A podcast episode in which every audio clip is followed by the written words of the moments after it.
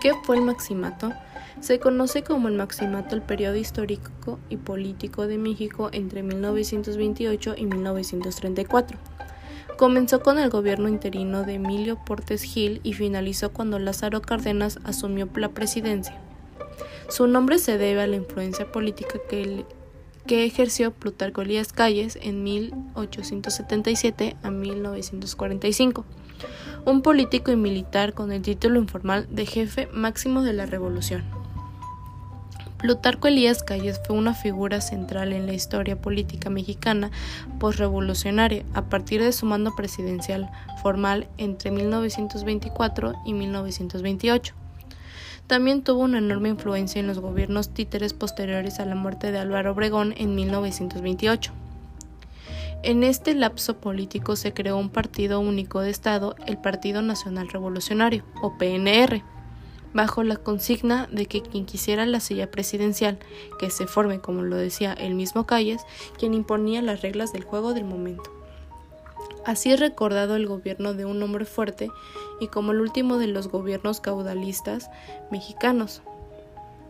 También fue un paradójico un periodo en el que impulsó el revolucionario de cambio social empezó a atenuarse y disminuir, en parte debido a la crisis económica mundial de 1929, conocida como la Gran Depresión. Sin embargo, los efectos modernizadores e institucionadores de este periodo fueron una importante herencia para México. Antecedentes del maximato. Luego de la revolución, México se debatió entre diversas tendencias políticas, cada una con hombres fuertes, o de la política local tirando de los hilos.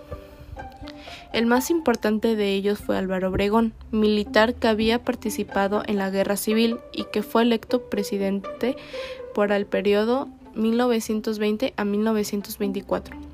Como la reelección no era posible como sucesor, logró hacer elegir a su delfín, Plutarco Elías Calles, que gobernó entre 1924 y 1928.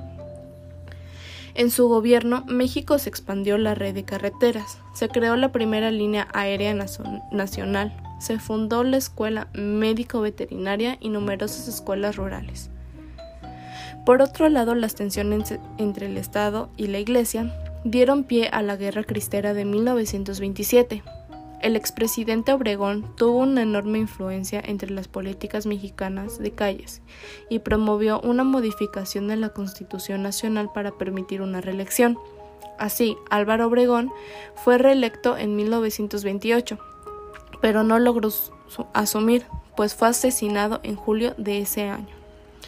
Así las cosas, asumió el gobierno interino de Emilio Portes Gil de 1928 a 1930 en el cual Calles fue un actor fundamental, llegando incluso a elegir al dedo los miembros de su gabinete. Ese fue el inicio formal del maximato, durante la cual gobernaron también Pascual Ortiz Rubio de 1930 a 1932, quien renunció al cargo, y Abelardo Rodríguez de 1932 a 1934 como presidente interino siendo ambos gobiernos sometidos con la voluntad de Calles también. Las consecuencias del maximato. El maximato fue una importante fuerza industrializadora y modernizadora. Enfrentó abiertamente los privilegios de la Iglesia Católica y procedió al reparto de tierras, la reforma agraria y la interconexión de los distintos rincones de México a través de la red vial. A pesar de su tendencia a la centralización del poder, Calles y el PNR, el maximato llegó a la República nuevas instituciones que pusieron al fin del caudillo nacional. Dejó como herencia una sociedad más urbana, más laica y más activamente involucrada en la persona nacional. Fin del maximato. El maximato acabó en 1934 con la elección de Lázaro Cárdenas para el cargo de presidente. El nuevo gobierno fue más o menos manipulable por Calles, quien en ese entonces ya yacía enfermo de la vesícula y debió ser operado en Estados Unidos. Esta tendencia se formalizó en 1935 cuando Cárdenas solicitó la renuncia de todo gabinete de la afiliación callicista.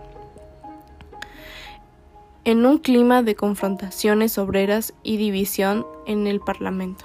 Finalmente, Calles fue expulsado del país por Cárdenas en 1936 iniciando un exilio en Estados Unidos que duró hasta 1934, arrebatándole así toda influencia política en el país.